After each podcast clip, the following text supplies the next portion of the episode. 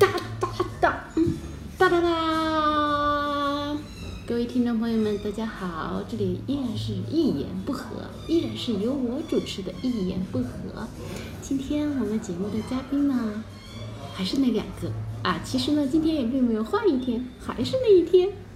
这感觉就是一个午夜的电台主播喝多 了，这这种感觉，就是 对，而且没有观众，就啊从来都无所谓。而且午夜电台主播，哎，你发现经常有那种名字，什么什么晴岚啊，什么啊什么兰啊，诗这人超雪那类型的啊。啊大家好，我是向东，嗨，大家好，我是向南，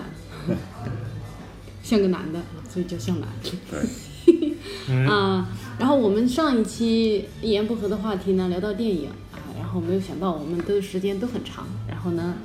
就聊到后来也没有个完美的收尾，因为还有很大的一部分内容就是大家期待的，大家非常期待的，我相信啊，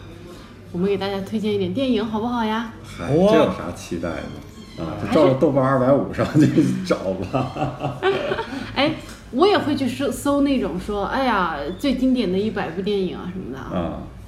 然后我觉得所有我搜过的结果出来之后是，第一步你们猜是《 《肖申克救赎》啊，全可就说，教父》。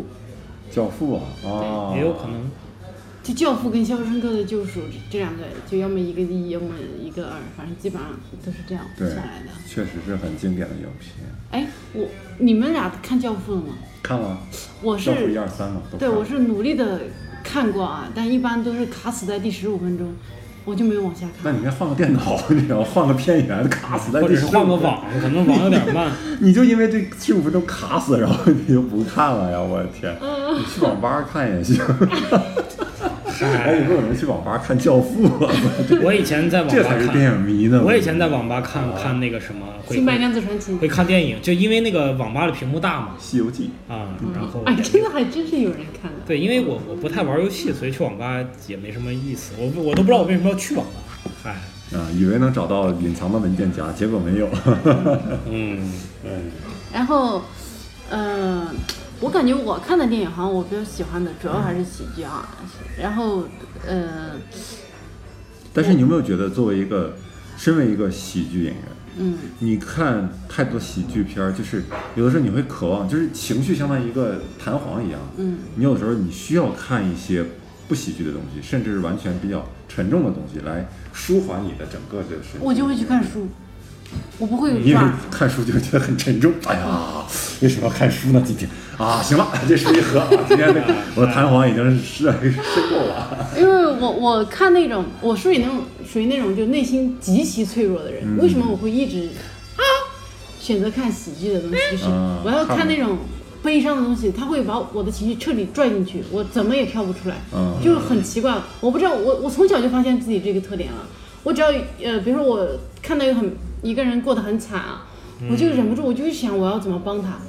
然后或者是看了一个特菩别萨心肠啊，啊，一看到一个特菩别萨。 我看到一个特别就特别沉重的电影，也是，我就就可能那一天就完蛋了，我情绪就是跳不出来，所以我就觉得，就自知道自己是什么货色之后，就不要去招惹。就是我从长大之后再也没有看过恐怖片，因为小的时候知道那个东西多吓人，嗯，再也没有看过了，从来没有主动点开过这种，因为你已经了解自己的体质是什么样的，就对是哈哈哈看完喜剧。开心完那天就很开心。那假如你自己手贱去看了一点比较沉重的东西，就会沉浸在里面。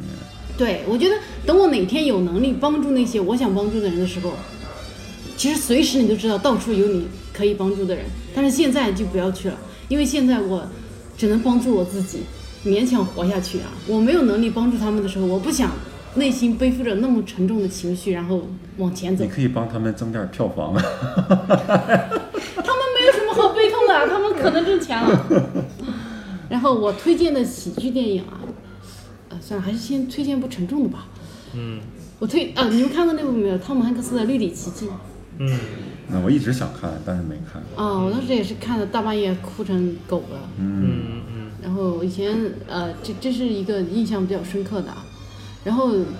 这也是在豆瓣上应该排名非常非常高的。对，应该是二百五里的哎电影。呦，前前不是二百五，前二十吧，可能啊，然后现在嗯我脑子里说实话，我想推荐喜剧电影来着，我现在脑子里一部都没有。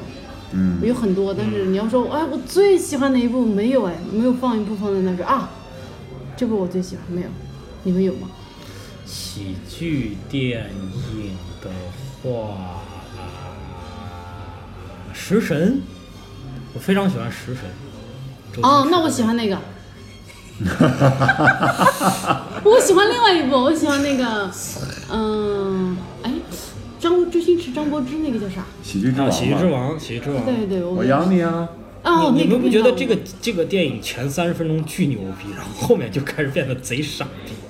就是后面这个这个这个这个戏就跟张柏芝首先就没有关系了，变成一个侦探的卧底，跟喜剧也没有关系了。啊？哎，你是咱看们串谈了论吗？不是一个那个，不是、啊、吴孟达最后说拉着周星驰去去参加一个那个卧底的行动，然后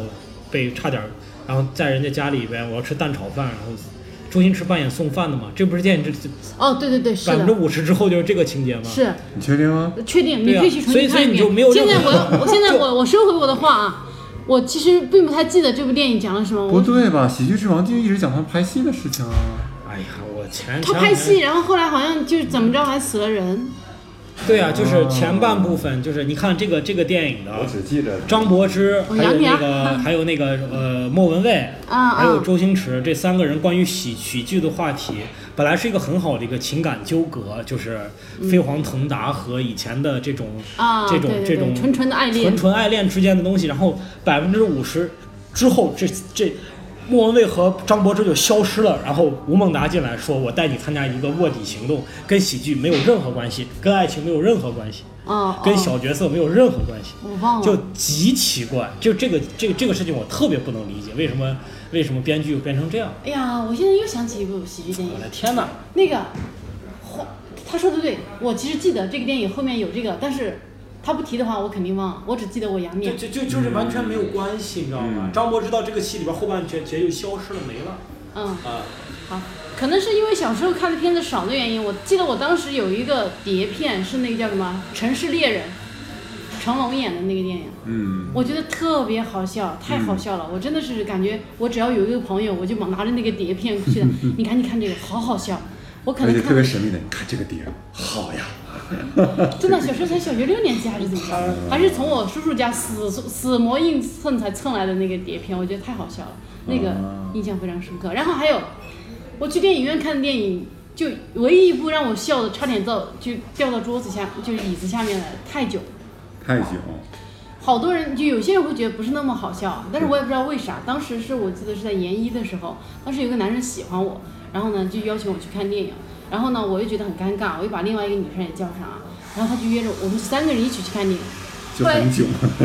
这个这个倒不囧，因为我我当时就是觉得，哎呀，那男的反正长得也很一般嘛，他实在要邀请我看的话，那就看吧。哇塞，我笑的呀，天，全场就我一个人笑的最夸张。然后最后，我真的就一度差点掉到椅子下面去。然后后来那男的就再也不联系我了。对，所以我最近看了一个科学的说法，就是说男性有幽默感是是增加分儿的，女性幽默默感给是减分儿的。然后 我感觉呃对一定对是我来说不是，哦，我觉对得对，在中国吧，对于喜剧演员来说肯定不是呀，不是我，我不是一个喜剧演员身份，我是一个男人，男人的跟你你就是喜剧演员。啊 不是我，在我我在之前也是，我就我发现，你有如喜剧果演员的潜如果我质身边的女生会没有幽默天分的话，就是你跟她聊，发现幽默不起来的时候，她每次都认真回答你的话的时候，你就想死。 对，所以这恰好你生生命中幽默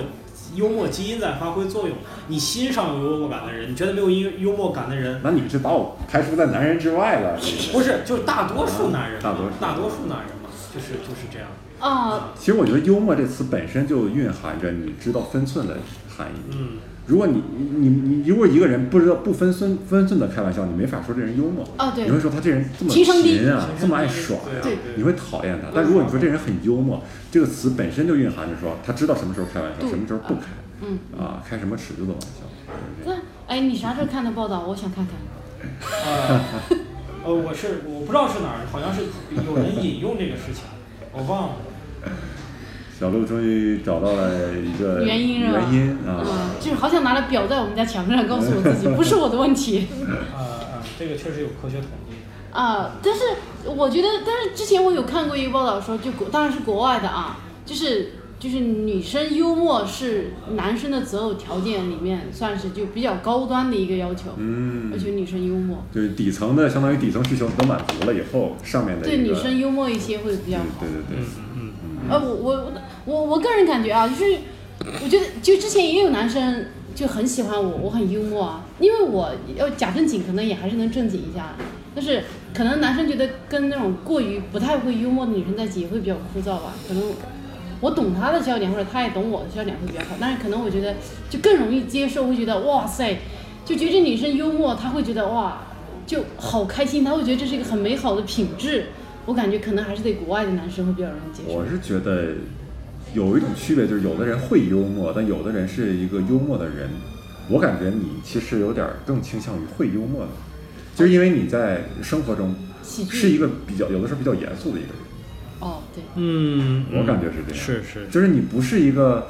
就是哦随时逗随大家乐的人随时都在呃用其用一种婉转的方式或者什么样的方式去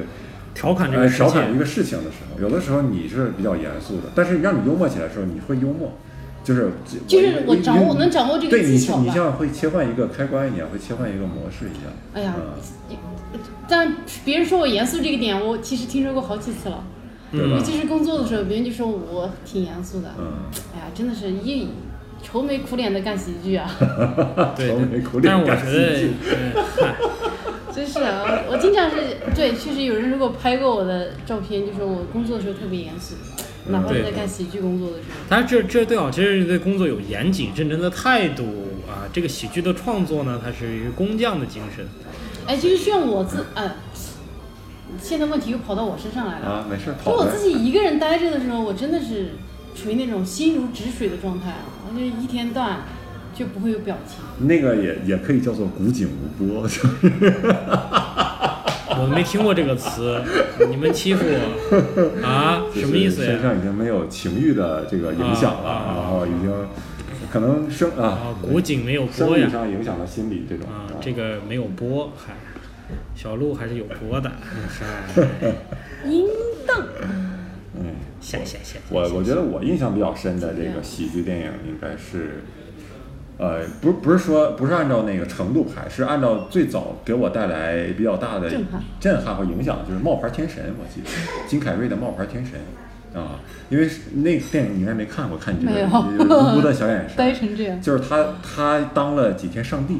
他觉得他一直埋怨上帝，你这个处理事情太不公平了。嗯，然后上帝是那个摩根·弗里曼演的，嗯，摩根，然后就是说，那你来 You 当 can you up 你对 you can you up，然后他就当了几天上帝，然后刚开始特别爽，后来呢，因为他那种膨胀的个性，然后他就就迷失了，然后最后就就失去了真爱啊，然后生活也迷失了，找不到自我，然后最后是从又又又变成一个凡人以后重新找回来，然后我觉得那个电影当时特别吸引我，就首先他那个金凯瑞的表演就很夸张，特别喜欢那种风格的表演，然后就很能玩得开自己。你会发现那种那种演员就是他会进入到另外一种状态嗯嗯，啊、就是就是完全不顾别人，他进入到那种状态以后就是疯了。他的单口表演也是特他别，单口表演对就也是这种风格，就是靠表演，就是疯了，就是你、就是相当于呃，对于外界的一个评判屏蔽标掉是准吧嗯屏蔽屏蔽掉屏蔽掉、这种状态，我跟你说，我我昨天还是前天有，好像是昨天啊，嗯我当时还想我还写个段子，我就你知道人在什么情况下最放松？我感觉有很多情况下我都是紧绷的，然后突昨天我突然找到我最放松的时候，就是我在地我在一个美食城吃完饭以后。嗯然后我在路上走着，我感觉我塞牙了，哎你知道吗？我当时吃了一个韭菜炒鸡蛋，嗯，然后我在路上走着，我开始抠牙，对面迎来走走过来一个人，他看我在那儿抠牙，我俩就在快要交汇要错过的时候，我从牙上抠出了一条那么长的韭菜，然后我在他面前非常淡定把这个韭菜揪出来，然后啪掸到地上，然后我接着走，然后他他错他一直看着我，然后我俩擦肩而过，在那一刻我就觉得我操，这是我最舒服的状态，因为我根本不屌你，这我就是我不在意你的眼光，我我让你看着我，我从牙上抽出一根韭菜掸在地上，然后我从你身边走过去， 就是然后那人想的，这起码是个省长的 儿子， 无法无天，就是就是你你难得非常释放的那一刻，就是那种那种演员就会进入那种状态。我有时候在台上表演，可能也会进入那种状态，呃，就特那别好。对，就是你，我感觉就那种情绪特别饱满的时候，然后，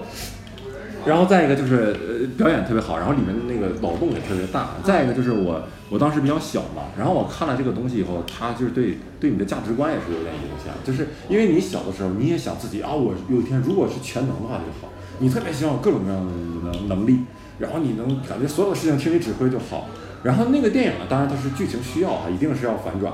但是你会发现哦，确实。你你有能力的那一天，你的心可能没有办法支配这个能力，哦，就是当你能力太强的时候，他会牵着你的内心走，然后最后就把你变成不知道你是什么人了啊，反 正已你经驾驭不了了。对你已经驾驭不了了。对，所以我我现在想，如果给我一个很大金额的钱，就是中奖中，我可能这辈子就毁了，就我无法驾驭。很多人不都这么毁的吗？对对对，就是中奖，就是嗯不是一个好事儿。对如果你没有那个，因为你没有不是白手起家嘛，嗯你没有运用钱的一个能力啊，对对对，你就你就毁了，就毁在这个钱上了，因为你的无限多的可能性，然后就毁掉。然后他那个电影就是告诉你啊、怎么怎么样，而且里面还挺感人的，就是他有一段感情戏，就是跟那个女主，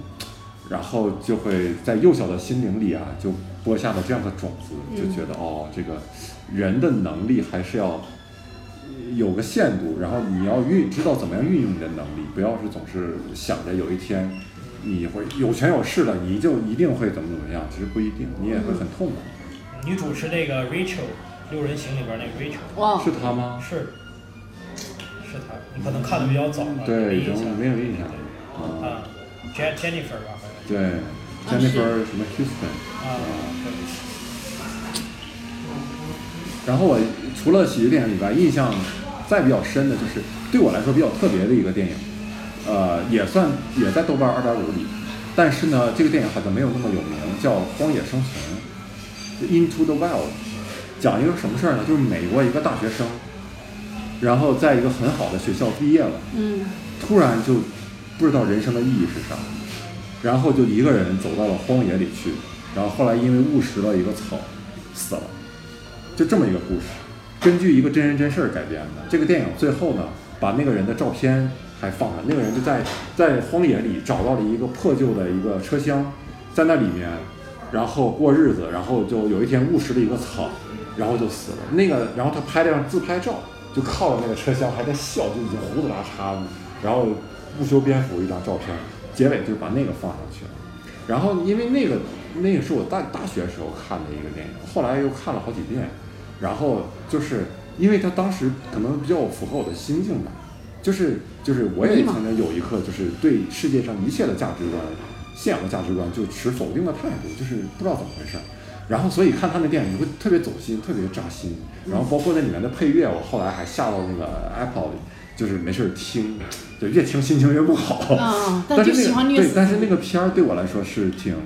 挺那什么，就是感觉很独特的一个片子，就是没有什么所谓的剧情冲突，都是他内心的冲突。嗯，越来越看自己的父母，就你觉得有什么意义呢？父母，然后给自己的毕业典礼上那些讲话有什么意义呢？活着有什么意义呢？然后他就想寻找这个意义，然后最后又没有找到，最后就是死了。你说这个人会就不是会这样的，我一一个你就觉得会不会因为单身啊？他就是好像也单身吧， 真的哎，我我现在其实有时候有点觉得啊，为什么所有人都觉得你到一定年龄该干一定的事情啊？是因为如果你要到那个年龄没让那些事情占据你的生活的话，你真的会开始认真的思考。一旦你开始认真的思考，你必然会陷入一个迷茫的状态。陷入那样的状态，人如果想不通，或者是再没有点重心的话，很容易真的会疯掉。所以我觉得很多人为什么就是这种大多数会生活的没有那么多烦恼啊，是因为他的大脑内存被占据了，对，确实是这样。他不去思考了。所谓的有的时候叫什么庸人自扰吧，可能对啊，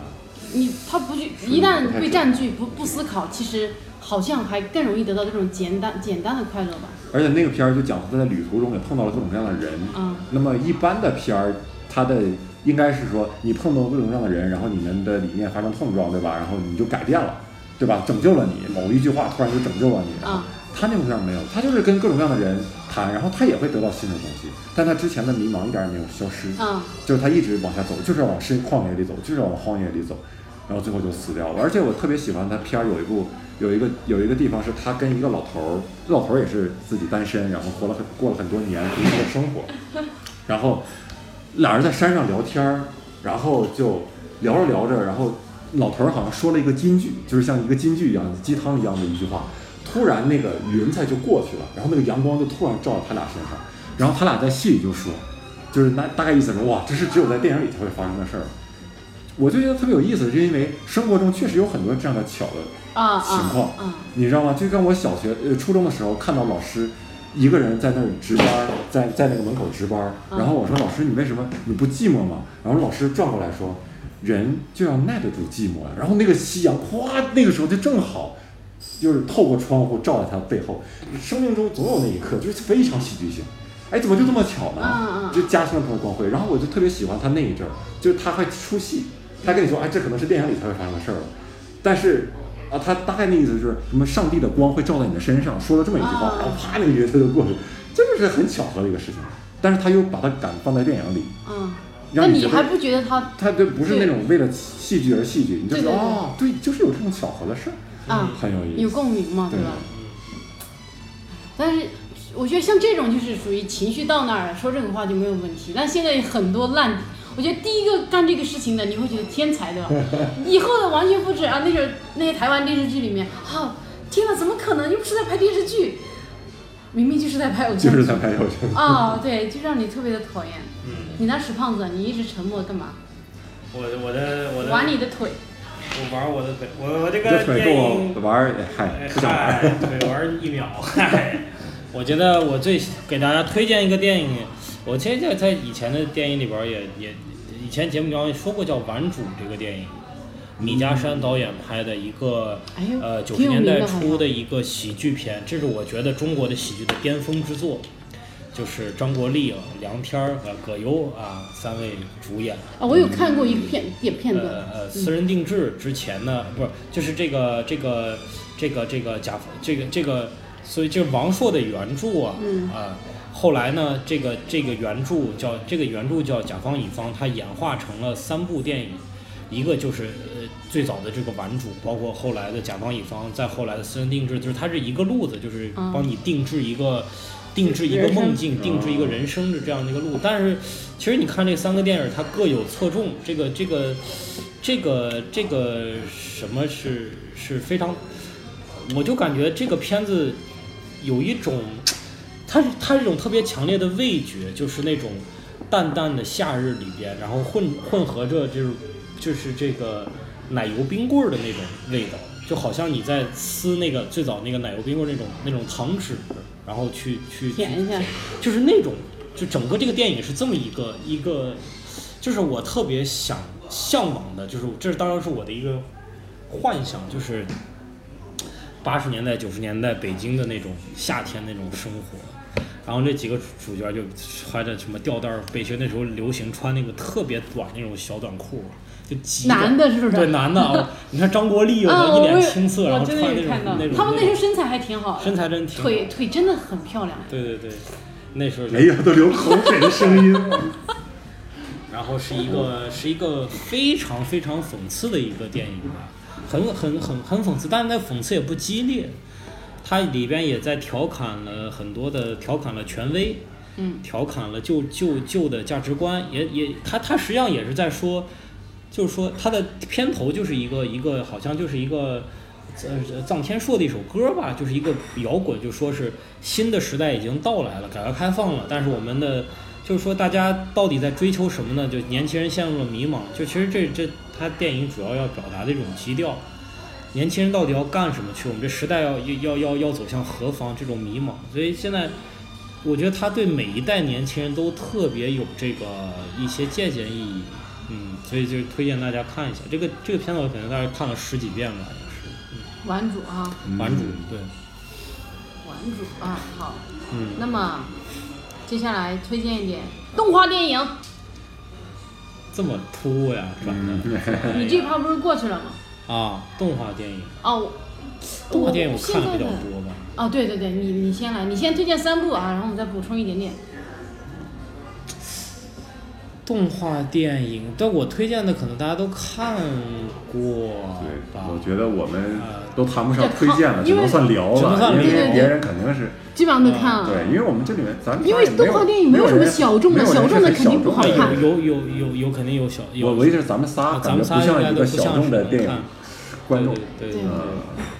哎，你们有看过那个吗《料理鼠王》吗？我看过没有，嗯看过，你那个是皮克斯的吧？啊，皮有克没有斯记得里面特别牛的一句台词啊？什么呀？来，我给你们念一下好吗？嗯里面有一句台词说，嗯，《料理鼠王》里面说，不是所有人都能成为伟大的艺术家，但伟大的艺术家可能来自任何地方。嗯，那这句台词让我想起我看之前看《皮囊》那本书嘛，嗯那个蔡崇达对是吧？他跟有一次跟他朋友聊天，他朋友也是在北京工作，他也是在北京工作，然后他们有聊到一个观点啊，就是现在像这种呃北上广深，就整个中国的这个什么艺术圈啊、文艺啊，或者是呃就就整个应该算是搞形而上的，嗯，这样一个圈子里面，这些人啊，多数百分之八十就是这些能沉点气候的这些人啊，百分之八十来自小城镇，嗯，就那种特别特别小的地方。然后对他后面还有一些分析，这是为什么哈？就大概说了一下，但也不是说特别仔细。然后我发现，其实这个还是有点有一点点道理，我不知道是为什么哈，就是好像有点小地方的人特别容易觉得我一定要干什么，然后反正我不管，我掌握的资料也不多，但是我就奔着这个方向往前走。是不是大城市选择多呀？对，大就城像一市个选择筛多选。机制一样，如果一个人在出生在小城市，但是他还想搞艺术的话，他一定是真的很想搞艺术。嗯，他最后到了大城市来搞艺术，他确实也，嗯、他就是小对一个镇子当中可能就出那么一个，对对甚至没有一个。是但是大城市的人可能是想干点啥都行，从小就是选择择的比较多多。对、嗯而且大城市的人，说实话，你有时候，呃，有时候我走在北京大街上，大大街上啊，刚刚那个剪掉啊， 走在北京的大街上呢，我就看着这些人啊，我有时候会觉得，哎，你说这些女的啊，就相貌平平是吧？看着姿色平平，然后感觉天赋也平平啊，但是你看她那个状态，就是那种。呃，可能从二十三四岁已经开始进入人生的一个非常平稳的状态里啊，有车有房，有一个很好的工作，然后呢，就所有一切都非常稳定，然后可能生来他本来也就是北京人，然后就在这样一个地方慢慢成长起来。他其实，你说我们所谓的理想、奋斗、梦想，对他来说，啊，就我好像从出生就已经，至少是在金钱方面，我已经在你们可能十年、二十后、十年、二十年之后的那个位置了。他其实是没有什么动力，要去说，哎，我要孤注一掷要干什么事情。可能也有些人他可能生来就没有说特别想干的事情啊，然后就这样下去了。但是小的地方的来的人来，我感觉只要但凡就是就觉得自己要死咬住，我也要留在这个地方，我一定要干成什么事情的，可能真的就是非常坚定的人啊。这样的人一般应该还是能说实现一点他想干的事情吧。他已经被筛选出来了嘛，他来到这儿已经是，嗯比起那些在老家的人来讲，他就是这个这个基因里边儿带有冒险精神的人，嗯，对，这个我很赞成，基因里面带有冒险。所以就是越是发达的地方，就说是冒险者的天堂嘛，就是你都来了嘛，嗯通过，我就觉得这个就是人类永远有向外探索的冲动，小到一个你看山区的人，他一定要知道山外边儿是什么。啊，我看一眼回去的可以，我得 知道一下对，我一定要知道山外面是什么。然后，这个就像你你刚才举的那个什么荒岛什么求生、荒野呃生荒存，荒野生存那种地，就是他一定觉得在未知的领域，在非当下的这个环境中，有一种力量在召唤着他。所以，为什么人类一定要做太空事业？这实际上并不是说经济效益，人类的太空事业就是满足他终极的一个人类的意义，就是说我的目标，我的未来是我的归宿是星辰大海，就是我要去去脱离这个地方，因为我看到了这个东西，我我我需要去去去脱离它，嗯，所以我觉得这是就是我觉得我们活在当下比较有。我一直觉得我们是不会缺乏意义和目标的，就是你你的你仰望的星空，你你你永远有未探索的地方。因为这个我其实挺挺挺这个，我我挺信这个什么马斯克伊伦马斯克说的，就是他说在三三四十年以后，人类就可以移民火星了。你就可以住在火星，还不是说去看一下。就是他一定要死在火星，我觉得我听完他说，我说我他妈也我也想死在火星。如果是他这个这个岁数，然后他他说他需要把他他要把这个火星移民这件事情做到商业化，就是每一个人就是有钱的你都可以去。那我也要我也要去火星，我也不要不要死在地球，就永远有就是往往往外看的这种信念。落叶归根啊，去一下火星嗨还是回来 死吧。我我死外边也挺好，嗯，死无葬身之地。不知道火星当到时候会不会有中介啊啥的，可能链家我爱我家都到我火我星。我觉得可能火星的墓地比北京的墓地要便宜，我估计。你这随便死个地方，没人管你啊！ 哦，也就乱坟要是死吧？随便随便一躺就好随了。便一躺你盖个房等拆迁就完 了。哎呦，我我为了死也挺费周章，我对，天哪！ 哎呀，这不是石老 板吗？啊，烧了烧了烧了。嗨，嗯，呃，然后等一下啊，思维暂停一下，我刚刚讲到哪？动画电影没有没有，我讲料理鼠王，就说来来嗯哦，对，我想起以前啊，我外婆有跟我说过，他们村子里面有一个人，就一个老太太死了，然后我那我外婆就随便给我提了一嘴说，那个老太太啊，从出生就在那个小村子里，一辈子在那个小村子里，嗯就是我不知道他为什么哦，对他可能就是赶集去稍微另外一个别的村子，然后就说他这辈子的生活圈子没有出过那个镇。嗯，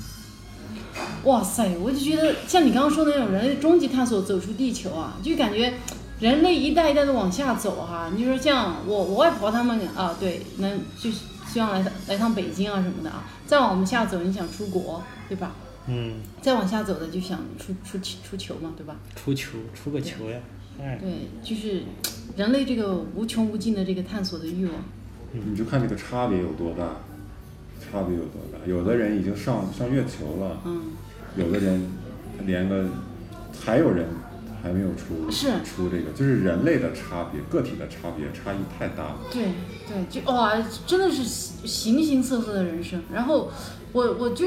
我以前没有意识到，就是说我来自一个呃特别小的地方，这件事情对我人生的意义啊。但是我现在开始意识到，就是我好像是我知要，因为很多人印象里云南就是一个比较贫穷的地方啊。然后大家可能有很多人，他这辈子是没有办法想象，有些人他是可以穷成什么样子的。嗯，然后，但是我见过那样的人，嗯至少就是说我见过那样穷的人，然后甚至比他们更穷的人，我没有见过，但是我爸他们见过，他们要去更穷的那些村子去什么的，就是然后好，我我从一个小的地方我见过这样的世界，然后我再往一个大的地方再走一下，然后再往大的地方走一下，再大一下，我就感觉其实你你算是就对这个世界稍稍微算了解的多一点的，但是一出生就在大城市的孩子，他其实他人生里面是没有这个板块的。嗯，就它构构建出来的世界跟我们其实不太一样的，对吧？来自营口的你，我营口很有嗨钱一个小城市，嗯，但城我觉得中国的城市与农村的差距是非常大的，哇，但是大城市和小城市差距没有那么大，就是二线，你说二线、三线、四线城市，我觉得反倒差距没有那么大，就特别对是对我们对这就一代人，就别别跟一线比的话，二对三对对四，其实我觉得就差它不多。城市和农村差距非常真的非常大，对，哇塞，嗯我真的你哎，我不知道你们知不知道，农村像我们那边啊，还有人，我奶奶他们村啊，还有人在喂猪，就是自己个体家喂猪哦，不有是啊有啊有我我我大爷家是在喂猪啊。你知道猪的价格吗？不知道？你知道他们喂一头猪一年到头能挣多少钱吗？几百喂块头，猪应该是赚应该是几千块到一万吧，几千块。奶一哎，是呃不是不是不止一头猪，是几头猪？对，一头猪啊，像那种有时候猪价还跌，嗯往下跌。就是我我听说就是有那种，哇天，一年到头喂那一头猪就挣个两千多。啊，如果一头猪差不多，也就那样。哦，你知道喂猪多辛苦吗？你知道哈？啊，天天你知道吗？扮猪，我知回道族不好意思啊对好几遍了对不起啊，穆斯林同啊志。嗨，我不是，我不不是穆斯林 啊，哇，真的，你每天你要去，就是，嗯人就你做完人的饭，你要做猪食。哎，猪猪吃的特别多呀，那么多，而且你还要给猪产粪，啊，各种事情，还要带猪出去散心，就是那种，每天要放到山上去。啊，是吗？嗯养一养啊啊，小时候反正我就跟着我奶奶，就每天把猪赶到山上，然后晚上再带回来。啊，哎呦，我天哪！我我现在才知道，就我是上大学之后，我又才有金钱的概念啊，就是天哪，养一头猪这么辛苦，每天就我投入了这么多时间精力啊，有有些人可能一家一年到头喂四头哈、真的已经是操碎了心了，而且要吃那么多粮食啊，最后你可能就赚个一万一万多，嗯，天，，对这个这个，我我我我妈妈家他们养马，嗯，养马，但是养马的马贵啊，马贵，但是马你知道有个什么问题吗？就是，呃，养到到这个到一年到头了以后，就有个人来收马，对但是他麻烦当时要检呃，他是要检验这个马的质量。品质嗯对，如果不不不达标，他不收的，所以你就白养 了，那也没有什么，没有什么别的只能价值自，己家对留着对对，是吧就是拉着，但是没有什么，也也也不太好吃，然后然后这个也没有什么，真的有也没人什吃么吗？哎，有有有，我吃过，我还吃过啊呢。那个我我我以前在英国读书，有一个哈萨克的，哈萨克斯坦的一个哥们儿，他们那边就盛行吃马肉。哎，我想马肉是有人传说马肉是酸的，是吗？我吃我我觉得挺正常，就是正常的，可能跟牛肉差不多的味道吧。嗯，嗯，有人又说了啊，我我们是这个我们马是我们的好朋友啊，马马麻这么可爱，马麻怎么可能？为什么要吃马麻？嗯嗨，哎呦天哪！我们说的是还是动画电影吗？好像已经不是了吧？ 哎我们根本不在意这种细节啊。那好了，说一部你们哭成狗的电影吧。哭的最厉害了是吧？对，我觉得挺挺多的。啊，你啊你我好像看特别容易流泪是吧？对我，而且我是那种，我感觉我积攒一段时间，这个眼泪就要释放一下，就是就会不管途径是什么，就会出口无限趋近于流泪。就是你隔一段时间以后，比如几个月，你就会发现我的我的泪点就会变得越来越低，就一直定到要直到决堤对，直到有一刻，一个稍微看一个稍微什么感动的东西，或者怎么样，就啪释放一下，然后又是几个月的那个，哎，我也有这样，我感觉对我也会，就是就是你哭完了就好了，嗯，但是你定期得得哭一下。我让我哭就是那个，就是我之前提那《荒野生存》，我就哭很多遍，看了很多遍，就是看很多遍，哭很多就哭遍很多。遍哦，那我不当知时道。我觉得特别符合你的心境，也是也是有关系。而且有关那个片儿，到现在回想起来也没有觉得就是说做作，就那个片儿拍的不做作，就是他他不是说那种哎呀无聊啊，然后我就就找不到生命意义那种、嗯那种做作，是就是就是一个你能人感真觉到的他在的对他真的自然在流很露直是面的吧自己对嗯的那个感受，这他算是挺勇敢的人。我觉得很多人会逃避，就是思想的自由的，就是你当他陷入那种迷茫的时候，他会找事情分散自己的注意力，让自己被占据。一旦你被占据了之后，其实那个痛苦能减轻的，因为当你你就好像你把那个开关关了嘛，进入正常的人生模式。而他这种人太轴了，我就不关，我就这么嗯，走下去，我就要就别人都不愿意像我这么累的去，就是就是放纵这种自由，我就放纵，我就要去找到那个答案。这样的人其实很勇敢的，我觉得我们作死了最后，对 飞飞飞飞蛾扑火嘛，这就是。啊，对，呃多数人其实是没有那么勇敢的，这是嗯这是很需要勇气啊。哎，我觉得那个现在有很多电影导演是专门的那种动物电影导演，动物有专门拍狗拍狗的电影，你知道嗯知道吧，？就比如什么忠犬八公吗？是对那个看了导看了盲吗犬小 Q 之对类的，嗯对对对，这些电影特别容易出泪点哈那。特别容易。哎呀，对对对，为为啥？为什么有些导演他逼死你用人来让你哭，你也不哭？但是真的只要有狗，就是因为你觉得人都是很多都是装的，但是你知道那个动物是装不来，他啊拍那个东西你就，你你你平时的经验就告诉你这个东西是装不来的，啊他只要把那个动物那几个，比如说表情啊或者什么样的一个剧情一顺，你就觉得这是动物的一个自然的流露，嗯啊，就不像是人是装，因为人还有演技的问题，啊动物基本上没有什么演技的问题，就只要它能按照规定的完成那一套东西，你就认为这是真的，嗯。嗯，哎，我这我到迄今为止啊，我自己觉得我最后悔没有去电影院看的一部电影就是《阿凡达》。然后哎呦，那《少年派》我也没去看。哎呦，我天哪！我到后来自己看了平面的非三 D 的结这果种。就对，也没有什么，感觉失去了当时那个意义，是吧？哦，对，但是你就就总觉得，哎，要是哪天我能再看一遍，我我肯定还是想去看一遍三 D 的。你这就跟我跟我比较遗憾没有看那个比利林恩的中场战事一样，哦，那个太遗憾了。没看，看一眼。对，哎嗨，就是所以我你现在你就安拍的那个吗？对，我对看了，而且你看了我吗看的是最清晰的那六个，什么六十，哎我问一下什么感觉啊真的真的很，真的很牛逼。你就你就觉得，你你从来没有觉得过电影是不连续的，直到你看完那个电影，就是你才知道这个电影是流畅的，别的电影是是是一帧一帧的，就你有这种感觉。哇，就是你感觉这个电影里边的人，就是这里边的画面是流畅的，嗯，你明白我的意思就吗？是因为帧数太高了，帧数很跟高跟现实完全你就感觉就不是一样嗯身体一样，但是你刚开始看着有点晕，但慢慢适应就好了。而且我觉得中中间有一段，他主视角在这个这个什么这个伊拉克街头，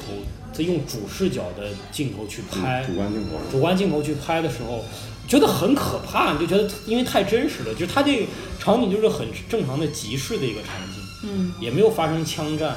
但是你就觉得压抑我操由于太真实了，就觉得很可怕。啊，那个电影就真的是，不过我估计这种技术以后这样的电影会越来越多吧。这种电影我觉得完全不就是代替了传统的那种三 D 那三 D 的东西，现在已经很烂了，就是没有没有什么意思。最烦戴 3D 眼镜了，对对对，一个已经戴眼镜的人最烦戴个 3D 眼镜去还。得对，还你得一直支着，你就现在其实现在其还实呃效果现在并不改好的。现在改成片儿了，就是不像片儿，不行，嗯，呃，比利林恩当时出来的，我以我以前一直觉得啊，以后只要是李安的电影出来，我肯定去看。嗯，但是你好奇怪的是，一旦电影出来之后，你总觉得哎呀没事儿，我耽误一下也可以，嗯，就过去了，就过去了。然后你就错过了。所以我我是通过这个片儿或者以后的一些经历，我就再也不相信别人的评论，我就特别想自己去试，因为比利林恩就是一个口碑差异非常大的一个片儿。啊，有有人人问贬得一文不值，有人说特别牛逼，他就是说特别然后，所以我就觉得什么事儿都得自己想自己去看，包括后来看，比如什么一些东西啊，自己看觉得哎挺好，我能知道它坏在哪儿，但是我也能知道它好在哪儿。嗯但是很多人看一些东西就是就是盯着坏的一面儿，然后咔一顿贬，嗯就是大家很难掌握度。我觉得现在评价事物基本上没有一个度，对就没有中间的度，没有要么中就间是的好，所以所以牛这个哦逼，啊要么就是说操太烂了，别看，没有一个度，就是说哎它好在那儿，但是呢那儿有不足，对然后呢你可以自己去看看吧，哎，就是这样的评价有，但是少这个就是这个路易 C K 那个专场嘛，Hilarious，啊，明白就是所有东西都是太好笑了，怎么这么好笑？哪有世界上哪有那么好？我就经常发现，就生活中，就是说话特别夸张的，夸张的事情。哦，就昨天，昨天热到我他妈简直想死，真的吗？就是如果你真的有过想死的念头，你就不会说这种话，你就不会就沉因为默我觉得你就会不会因为热你就会去想死了。哦，这个。这这这家店菜简直难吃到爆，就是这种，就哦，这这太难吃到爆，极端哦情绪的那我种。昨天也发了微博，我说北京热到现在吃屎都想不想吃热乎的，然后底下有人吃凉的底下然后有凉拌人给我评论说，服务员来盘冰镇的， 给他上盘冰镇的。人生梦想就是吃冰镇的屎吃冰镇的，哎呀，对，呃，哎，对了，我我记得我我感觉我看的第一部啊，就是就是对我震撼比较大的是那个，但我是先看的小说《飘》，然后再去看《乱世佳人》啊。嗯我感觉我总觉得就这个改编电影啊，它其实总会有缺的地方，从来好像从来没有一部电影是说它改编就是从原来的小说改编来拍出来，所有人都觉得拍的还比小说好。嗯嗯，而且我觉得这里也有编剧和导演的一个野心在，就是他一定要，他一定是基本上要拍不一样的东西，就是好像没有导演改编一个东西就是为了忠实的呈现它，嗯就有有一部分是他技术上可能做不到，嗯，艺术上做不到，还有一部分我觉得所有的导演不可能愿意做一个一本小说作者的傀儡，啊，就是我原封不动的把你小说的东西拍上去，让你觉得我操太像小说了，嗯我觉得这种还是少的，应该大部分都是想加点自己的东西。嗯，我觉得郭敬明做到了。啊、忠诚的完呃完完现他完 呈现他的作品是吧？我当时看那个《乱世佳人》的时候，我就有点感觉，我觉得有点啊，那是碎郭，敬明拍的啊，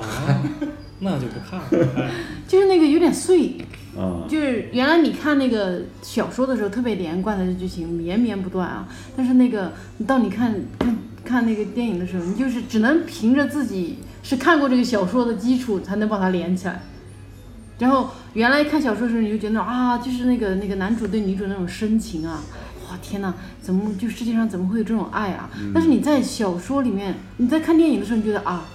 这个爱有点莫名其妙，好像就真的只是因为他长得好看，对啊，其实好多爱情看了都是这样。看了一两眼，哎，其实真的是啊，就是人类这个爱有时候挺肤浅的，一开始不就都是这样吗？对，但开始的都很肤浅，对啊，我我就从来不避讳说自己肤浅这件事情啊，就比如说我可就能是因会为低不掉吧。 可能没有没有避过，就呃，你一个在滑 Tinder 的人，Tinder 的人，呃，叫什么探探的人，你还啊好意思说我肤浅？你把你的探探给我关啊了。但是我我滑探探的时候，并不是她长得越漂亮我越滑，不是，他就挑那 对啊，些，你长得漂亮的你就不滑了嘛，你就直接点赞了。不是不是不是，她没法简单，我都是挑就是丑首的先她没有没有怎么 PS 过，这画面明显是没有严重的 PS，过并且她哎呀，她你太天真了。对对，就是你但问问是齐我墨就有。点像女生化淡妆一样的 感嗯，觉。对，不，但是对吧？这个嗯，怎么说到这个事情了啊？嗯因为你分散了我们的注意力。哎，就是我觉得，呃，看那个电影啊，你就我真的有个深刻的感觉，就是哎呀，其实你说男主那么喜欢女的，一开始还真的是就因为她长得漂亮。你说那个女孩的那个性格啊，什么坚韧啊，什么这些东西，如果没有那个美丽的载体的话，没有什么卵用的。你随便换个其他的农村妇女，对吧？也有这些美好的品质，所以这就是她不会说因为这个越爱越深，不可能。这个就相貌，就是说他可能最终评价一个人可能占百分之十，但是他是一开始是你了100%你了解这个人剩下百分之九十的一个一扇门，对啊，就是你看着那个外包装，你又不想打开包打开了，对对吧？所以你会发现很多这种，比如说关注心灵美啊，或者怎么样的，就是它可能是所谓的政治正确的一个代表吧。你会发现大部分的政治正确，不要歧视什么样的人啊，或怎么样，都是发现某些先天的资源只能掌握在少数人手中，大家没有办法接受这个事实，所在呼吁以所以就要这个是不对的。我们所有人要平等，就是要要怎么怎么看。嗯，很多都是这样，就是外貌只有少数人是漂亮的，对对对对大家，然后大家就觉得，哎呀，怎么能看这个呢？对吧？我们要关注人别的方面。嗯，然后，比如说有的，这个说的可能太不正确了。比如说有的人种吧，可能看上去就是很，就是按照人类的审美来说，哎，好看，嗯对吧？然后就是哎，就是好看。然后有的呢没有那么好看，嗯但是你会发现这样的人种占的比重，好看的没有那么多就是总总体人没有那么多，对吧？你你怎么会有些人就天生好看，有些人天生不好看呢？这哪行啊？这不能这叫歧视。然后嗯平等他就是平等，这个从我觉得从最后的功效来说，那肯定是好嗯的。就是你，因为你你一定要消除这个东西，大家才有动力去去。至少对啊，至少大家去伪善起来、文明起来，不要对表现出来。哪怕你的人性出发，你是多么的抗拒，你也不要表现出来。这样的话就比较和谐一点。所以说，你这个东西本来就是欲盖弥彰的东西，因为如果它本来真的是平等的话，这个问题就不会产生，嗯，就不会就没有有什么呼吁人就不会有人呼吁政治正确对。为什么要呼吁呢？就是因为我们不由自主的觉得啊这样，但是我们制定出了规则，伦理道德不允许我们这样，啊我们就要嗯，对，文明不允许我们这样。对哎，我觉得我们这个时代现在变得越来越诚实一点，就在互联网啊，就是越来越诚实一点。你们发现大家现在已经非常直面我们是颜狗这件事情了。严格啊。啊对，就是嗯你大家就是对帅哥会跪舔，你对从来美女从来不说你是颜狗啊，你没有说你是我狗都啊，第一次听这个词儿，对啊，就是，呃，我我就是我们会有颜值崇拜啊，就是大家就是现在就比如说就很简单的说是这是看脸的时代这个，就原来好像很少有人说这个东西，但现在已经大家都很心知肚明，而且也愿意拿这个来调侃。但我觉得更好的一点就是。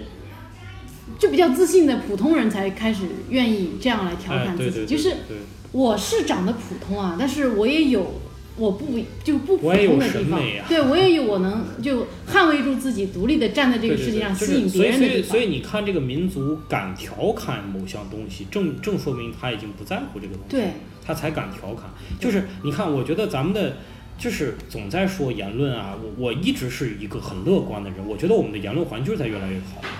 否则我们就说一些很基本的说东的西太。早了，你说你说五年前，五就是说咱都别就说五年前五，天前吧。五年前有没有这么多的人敢大肆的去去说老人？去贬损老人这个群体，说不是什么老人变坏了，而是坏人变老了，或者说嗯我说熊的说或者是熊熊孩子这种事情，就在五年前，它都是政治相当不正确的一个事儿，包括广场舞大妈。但是现在来讲，大家都敢说，就是大家都不是特别有所谓。我觉得小孩儿和老人他们也不不那么有所畏惧这个事情。但是我觉得一定程度上，我们并没有那么多意愿想去说老人小孩这件事情。我们说点别的吧，有什么嗯变得更好的？其他的你来讲讲。变得什么什么变得更好的，其他的这你所谓的言论，对言论，比如说反对中医，或者说就是对对中医呃中国的传统国学，什么太极拳这种东西，有一个更加清醒和正确的认识。这个东西是我们这段时间民族自信的表现民是吧？对是我就民族是自有信缺点，怎么了？嗯对对对，这是民族自信的表现。我们敢于批判，我们敢就是真的，就是说至少有不同的声音，而且有时候你在网上看，甚至是这种以前的政治不正确的声音，它占了更大的多数，那这不就证明我们的言论更加自由了？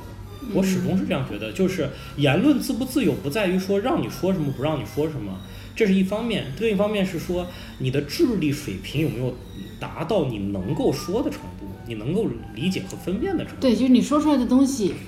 跟你脑子里想的，你你你去你去你去说一下关于中医批判，你是批判也好，赞成也好，有理有据嘛你总得你总得有一些基本的现代医学的常识，你才会去支持或者否定嗯它，嗯对吧？你总得知道什么叫临床实验，什么叫双盲测试，什么叫做副作用啊、这些东西，什么叫新药研发是什么流程，是吧？这些知识储备在以前没有的时候，你你谈何去说一个东西好与坏呢？对吧？所以我总觉得就是民智这个东西，一旦打开了，它是回不去的。给你看一眼这个书啊，看你给你看一眼这个这个外边长什么样，忘了忘然了忘后了，说忘了忘了忘了，对不起，都忘不掉了，不是你那么简单能忘。没有，这也只是时间的问题啊。假如更严重的话，我始终我是一个我就在这方面是一个乐观主义者，真的。嗯，哎呀，怎么说到这么不能播的话题了？嗯，来，我们换一个能播的吧，我们聊聊网络大电影怎么样？这是算是电影，哦，就网大我基本一部没看过，应该我看了一部，就我那天跟你说那个《哀乐女子天团》哦因为他的那强烈个，推荐，对他那个也没有强烈推荐啊，就是他那个不太强烈，小鹿不太强烈推荐《哀乐女子天堂哀乐他那个那个就是，因为我我其实也没有看过其他的网大，我只知道网大很乱很烦，然后我就不愿意看啊。但是就这个电影是我觉得呃属于那种我看得下去，然后呃就算它搬上大屏幕，然后呢呃我如果说嗯、呃我去看，我不会说出来觉得啊是不会有那种想法啊，就是他至少人家导演把故事讲清楚了，然后呃也会有一些笑点，但是可能也不那么爆，但是你会觉得哎还还不错，你会有那个意愿，哎我就一直看完吧，最后看看怎么样。当然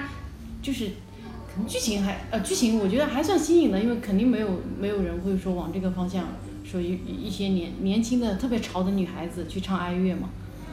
然后我觉得整体这样一个电影，我觉得哎啊，现在这些电影就年轻新生代的电影导演还是有这种途径去实现自己想做的东西，还挺好的。因为你真的干一个院线电影，那不是一般人能干的。》。嗯，是的，对，那至少比较好就是资源没有那么垄断了嘛。对大对对家对。对，就是也是跟这个商业商业商业模式有关系。嗯，就是网大它它是靠这个点击，不是靠点击率，它是靠大家付费看我嘛，哦付费看了会员看，很所快呢以就就它不用去说要要那么多人看，嗯，它可能就是说，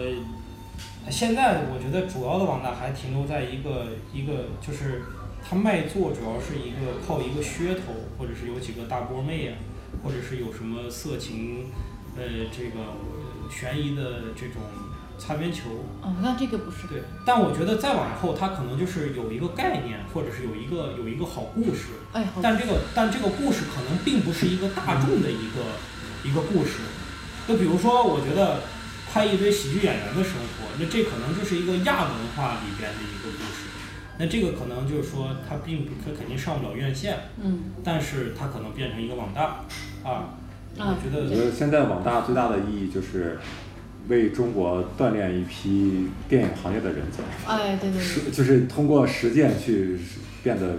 这个工熟变成熟练工种吧，对可能会会培养。别一上手就去干那个大的，然后对肯定要搞砸。嗯，哎这个，我记得那啊个 Louis C K 之前有说过，说他要那个，他要拍他他有一个制片人看上他了嘛，啊然后想说跟他合作，让他拍东西，然后他就开始讲他的一个想法，他觉得他要拍一部戏，就是一个人，就是很丧丧。啊，就是没有反转，就是一直丧到底，一直运气差到 底，后来这就是路路易跟路易斯那个剧里演的。呃，对对对，然后后来他就人家就走了。这个人还是太脆弱，就是真的很难接受这样的作品，真的很难接受这样的作品。哎我今我今天自己就有体会，我在微博上看一个人转一个，呃，就是什么小狗啊，一个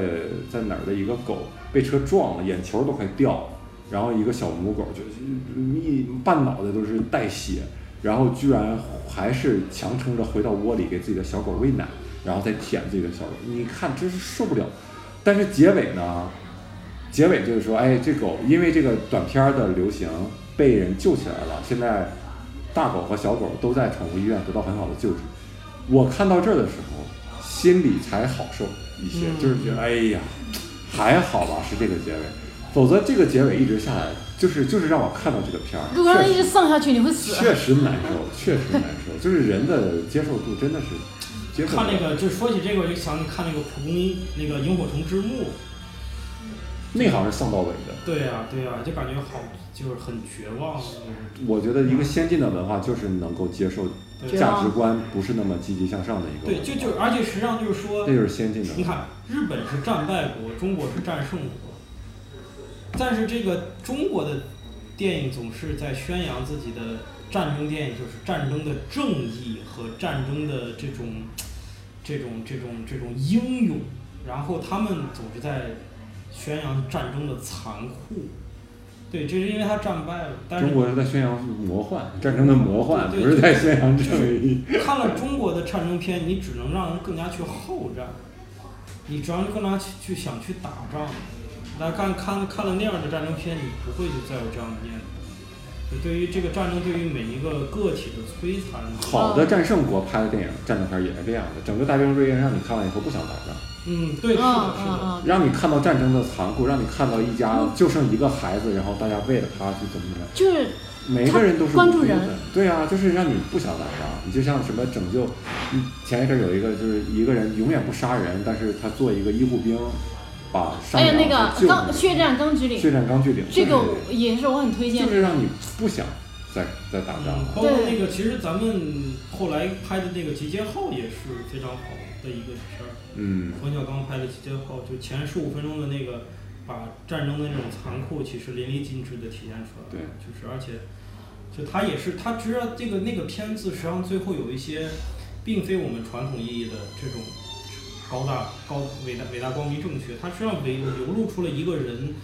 他的他的他的他的私心，或者是他对他的营地的这些兄弟们的这些私心，而不是说一个就是我们通常讲的这种大局观，其实不是的，这就是还是多了很多的人文关怀。哎，我又想起一个电影《驴得水》，你们看了吗？嗯，啊，那个结局嗯我真的是看不下去。我觉得他这个片儿能够上映是一个很好的事情，就是对，就是终于有一个价值观不是那么啊对所谓的正确的对一个对，，就最后没有那个 happy ending。对啊，就是一个很但是我我对我我以我脆弱的心灵啊，我真的是看到那女孩头发剪短，然后就在受不了那个不是在那个就已经进入疯的那个状态，我就已经看不下去了，嗯。嗯因为我我真的是特别脆弱，无法接受事情更坏下去，然后我就没有看，我就直接不看了。嗯，我们是这这证明我们现在生活的都都不太好。啊，你生活不太好的时候，你需要去看一些积极向上上的的东西。对，是这样。哎，说明我这二十六年也确实没怎么好过，我一直不敢看丧的。嗯，我也是，就是路易我都觉得有点看不下去。其实我觉得他妈这不就是我的生活嘛，有他妈什么好看的？我操，我看点积极向人上家的。结婚了呀，你看你，人家还离过婚，还有俩孩子，你呢？难道不应该是这种更没有结过婚的人 啊？，哎呀，shut up 啊！好的，那我们今天这个电影的话题呢，又成功的如你们所愿的跑偏了。 然后最后呢，讲到石老板的单身问题啊，嗯，但是也不重要啊。那我们今天的一言不合电影主题呢，就聊到这里啊，希望你们喜欢啊，下期再见。嗯嗯，拜拜